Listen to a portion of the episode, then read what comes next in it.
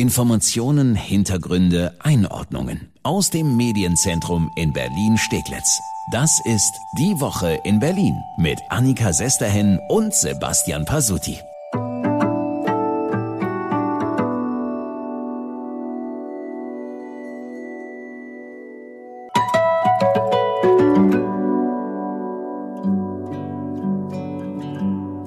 Und da haben wir den Salat, den wir schon befürchtet hatten. Der Berliner Mietendeckel ist gekippt.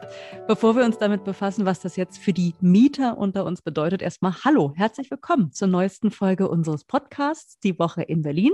So wie jeden Freitag sage ich auch diesmal Hallo Pasotti. Äh, ja, hallo. Äh, ja, der Salat, den wir befürchtet haben, hast du gesagt. Ja, nicht weniger haben genau das aber auch herbeigesehen, dass der Mietendeckel gekippt wird. CDU, FDP-Fraktion in Berlin, die hatten ja Klage eingereicht, auch im Bund, aber auch Vermieter hatten geklagt, darunter auch einige soziale Wohnungsbaugenossenschaften. Gucken wir gleich nochmal genauer drauf. Ja, und immer zwischendurch gesagt, irgendwas ist ja immer, ne? Bei uns ist mal wieder die Technik komplett durchgedreht, deswegen klingt Pasodi heute so ein bisschen wie aus dem Eimer, aber auch gleichzeitig schön wie immer. Ich habe einen Deckel drauf. Ich krieg auf den Deckel. Ja, der Deckel ist jetzt auf dir. Der wurde gekippt und liegt jetzt auf deiner Stimme. Es ist ganz, ganz großartig.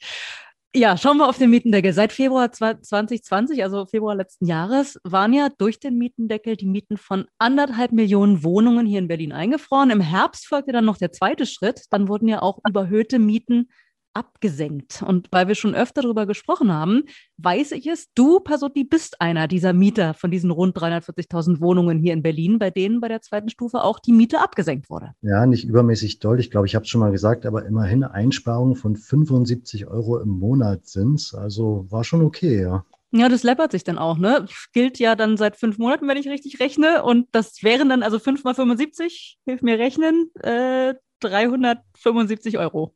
Geht. 375 Euro. Und jetzt gehen wir davon aus, der Mietendeckel hätte Bestand gehabt, dann wären es schlappe 4.500 Euro gewesen. Naja, gut. Aber mhm. es gab natürlich auch Mieter hier in Berlin, da war es noch eine deutlich höhere Mietabsenkung. Es geht ja teilweise um mehrere hundert Euro monatlich. Heißt, denen droht jetzt eine richtig saftige Rückzahlung. Im Vorfeld wurde ja immer wieder darauf hingewiesen, Leute, seid bloß vorsichtig, der Mietendeckel könnte noch gekippt werden. Legt das eingesparte Geld bloß zurück, eröffnet vielleicht vorsichtshalber ein Sparkonto, wo ihr das Geld drauflegen könnt. Ja, aber wie das so ist, ne? Erstmal sparen ist sowieso nicht so leicht. Und wir sind ja nun auch noch mitten in einer Pandemie und sparen geht da schlicht bei vielen überhaupt nicht. Viele mussten ja sogar an ihr bitter Erspartes ran, um überhaupt die Lebenskosten irgendwie zu decken. Ich habe mit Frank Neuze, Fachanwalt für Miet- und Eigentumswohnrecht, gesprochen und der sagt, viele Möglichkeiten, diese Nachzahlungen jetzt irgendwie zu umgehen, wenn man kein Geld zurückgelegt hat, haben Mieter eigentlich nicht. Das ist äh, dann wirklich das Risiko des Mieters, wenn er das nicht getan hat. Aber er hat natürlich die Möglichkeit, den Vermieter anzusprechen und ihn zu bitten, ob er eben äh, diese aufgelaufenen äh, Beträge in Raten zurückzahlen kann. Aber der Vermieter muss sich nicht zwingend darauf einlassen.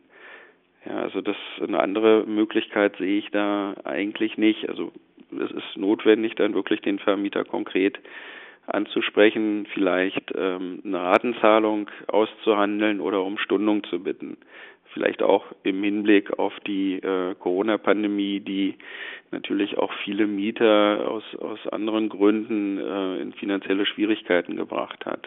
Nun äh, ist man also so ein bisschen auf den guten Willen des Vermieters angewiesen. Es gibt auch andere Beispiele. Der Wohnungskonzern Vonovia in Berlin hat schon angekündigt, keine Nachzahlung zu fordern. 42.000 Wohnungen sind es immerhin in Berlin. Die mhm. sagen, mhm. ähm, ja, das, das wollen wir nicht auf den Mietern abwälzen, dass der Senat da im Grunde ohne Rechts Rechtsgrundlage äh, ein Gesetz geändert hat. Glauben Sie, andere Wohnungskonzerne könnten auch ähnlich kulant jetzt handeln? Vielleicht wird es ein Trend? Das wäre zu hoffen, das wäre den Mietern zu wünschen. Ähm, ich könnte mir durchaus vorstellen, dass andere größere Wohnungskonzerne, die ja sowieso auch einen größeren finanziellen Spielraum haben, ähm, ja diesem Weg äh, folgen ähm, das muss man abwarten, das kann man im Moment nicht sagen, aber ich könnte mir schon vorstellen, dass äh, das vielleicht dieses Beispiel Schule machen könnte. Ja, wäre zu wünschen. Tja, das wäre zu wünschen, aber natürlich sind leider nicht alle Vermieter so wohlwollend. Die Deutsche Wohnen zum Beispiel will nicht auf Nachzahlung verzichten. Rein rechtlich könnten Vermieter sogar einen Mietvertrag kündigen, wenn die Nachzahlung nicht fristgerecht gezahlt wird, sagt der Berliner Anwalt für Mietrecht Marek Scheuer. Ab einem gewissen Mietrückstand und zwar, ich sage da immer den äh, Mietern, eine Monatsmiete, Warmmiete plus ein Cent ist ein gefährlicher Mietrückstand. Wenn der im Raum steht, könnte die Kündigung drohen. Es gibt durchaus rechtliche Überlegungen zu sagen, äh, dass man die Miete jetzt in der Vergangenheit wegen des Mietendeckels nicht gezahlt hat, ist eine Art Rechtsirrtum. Man ist ja selber nicht Jurist und weiß jetzt nicht, was Karlsruhe da entschieden haben würde. Und dann ist die Kündigung möglicherweise auch unzulässig. Das sind aber alles rechtliche Überlegungen. Da können wir gar nicht vorhersehen, wie dann gegebenenfalls die Richter darüber entscheiden. Deswegen rate ich wirklich dezidiert dazu, möglichst schnell zu zahlen. Weil sobald das Mietenkonto jetzt in der nächsten Zeit ausgeglichen ist, ist die Kündigungsmöglichkeit ja dann auch passé für den Vermieter. Ja, der Mietendeckel ist aber nicht der einzige Schutz, den Berlins Mieter vor Wuchermieten hatten. Mindestens ein wichtiger Schutz bleibt. Es gibt ja immer noch die verfassungskonforme Mietpreisbremse. Vermieter haben in ihren Verträgen nicht selten Mieten drin, die jetzt möglicherweise nicht durch den Mietendeckel gedeckelt werden können, aber es kann trotzdem eine, eine Miete sein, die rechtswidrig ist, und zwar nach der sogenannten Mietpreisbremse. Das würde ich prüfen lassen, bevor ich möglicherweise jetzt äh, tatsächlich vielleicht Geld rausgebe, was ich gar nicht rausgeben muss. Ja, und auch die Milieuschutzregelung bleibt in Berlin erhalten. Am besten nochmal Rat einholen, ob davon was beim eigenen Mietvertrag greift. Lohnt sich auf jeden Fall Mitglied der Mieterverein oder der Berliner Mietergemeinschaft zu werden. Ja, es lohnt sich immer, finde ich. Ich bin da voller Fan von. Kostet auch nicht viel. Man zahlt knapp 10 Euro Jahresbeitrag, bekommt dafür ja kostenlose Rechtsberatung. Und wenn man sich mit den Nachbarn zusammenschließt, dann kann man auch als ganze Hausgemeinschaft Mitglied werden. Äh, zumindest beim Berliner Mieterverein geht das. Und dann ist der Jahresbeitrag nämlich noch ein bisschen billiger. Ich mache das so mit meinen Nachbarn, lohnt sich wirklich. Ja, der Senat hat übrigens angekündigt, dass es eine Art Darlehen geben soll für Mieter, die nicht aus der eigenen Tasche die Nachzahlung stemmen können. Und wer staatliche Hilfe bekommt, zum Beispiel Hartz IV, kann auch einen Antrag auf Mietschuldenübernahme stellen. Ja, drücken wir mal die Daumen, dass das dann auch wirklich irgendwie reibungslos klappt. Das Versuchsprojekt Mietendeckel des rot-rot-grünen Senats ist auf jeden Fall gescheitert. War das jetzt ein Scheitern mit Ansage? Weil es gab ja schon im Vorfeld wirklich viel Kritik an diesem Mietendeckel von allen Seiten im Grunde.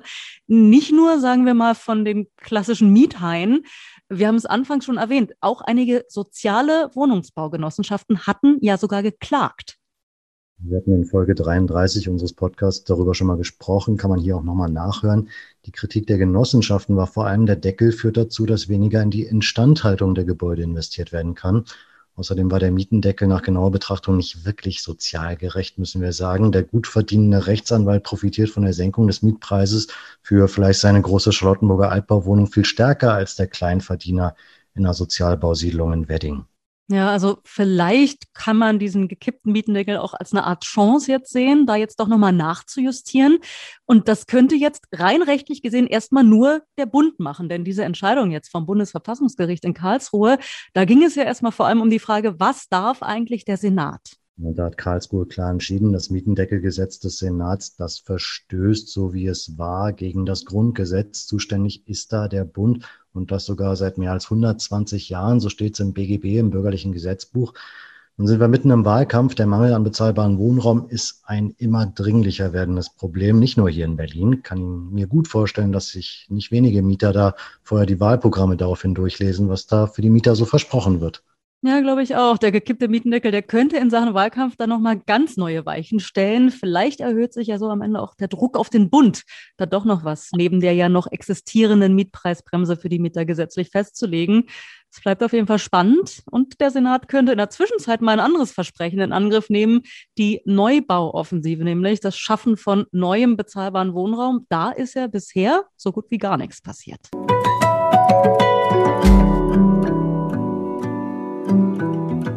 Bin eigentlich, also ich dachte zumindest, ich wäre nicht so ein neidischer Mensch. Aber so langsam, muss ich gestehen, langsam kommt er doch auf, der Impfneid. Immer mehr meiner gleichaltrigen Freunde sind schon geimpft, teilweise sogar schon zweifach geimpft. Und ich frage mich, wann, wann endlich bin ich dran? Ja, ich kann es total nachvollziehen. Wir können ja mal auf die nackten Zahlen schauen. Da sieht es gar nicht so schlecht aus. Immerhin gut 650.000 Berliner und Berlinerinnen sind schon geimpft, mehr als jeder Sechste. Auch deutschlandweit sieht es ja ganz passabel aus. Am Mittwoch wurde ein neuer Tagesrekord bei Impfungen in Deutschland aufgestellt. Fast eine Dreiviertelmillion Impfungen wurden bundesweit bisher verabreicht. Ja, aber das Warten, das Warten geht ja nicht nur mir so. Das geht ja wirklich ganz, ganz vielen momentan so, dass man sich fragt, wann endlich ist es soweit. Wer jetzt schon das Glück hat, eine Impfeinladung bekommen zu haben, der muss noch bis Ende Juni warten, bis er dann wirklich dran ist. Ja, und wer keine Einladung hat, so wie ich und ich glaube auch du, Pasotti, wir müssen dann dementsprechend noch länger warten. Wir stehen in der Schlange mal ganz hinten. Also ich stehe noch, noch hinter dir. noch hinterer. Warum? Weil du jünger bist, oder? Oh, danke. Das, das bist du überhaupt jünger? Knallt gleich, sag's nicht. Wir kommen auf jeden Fall ganz hinten dran.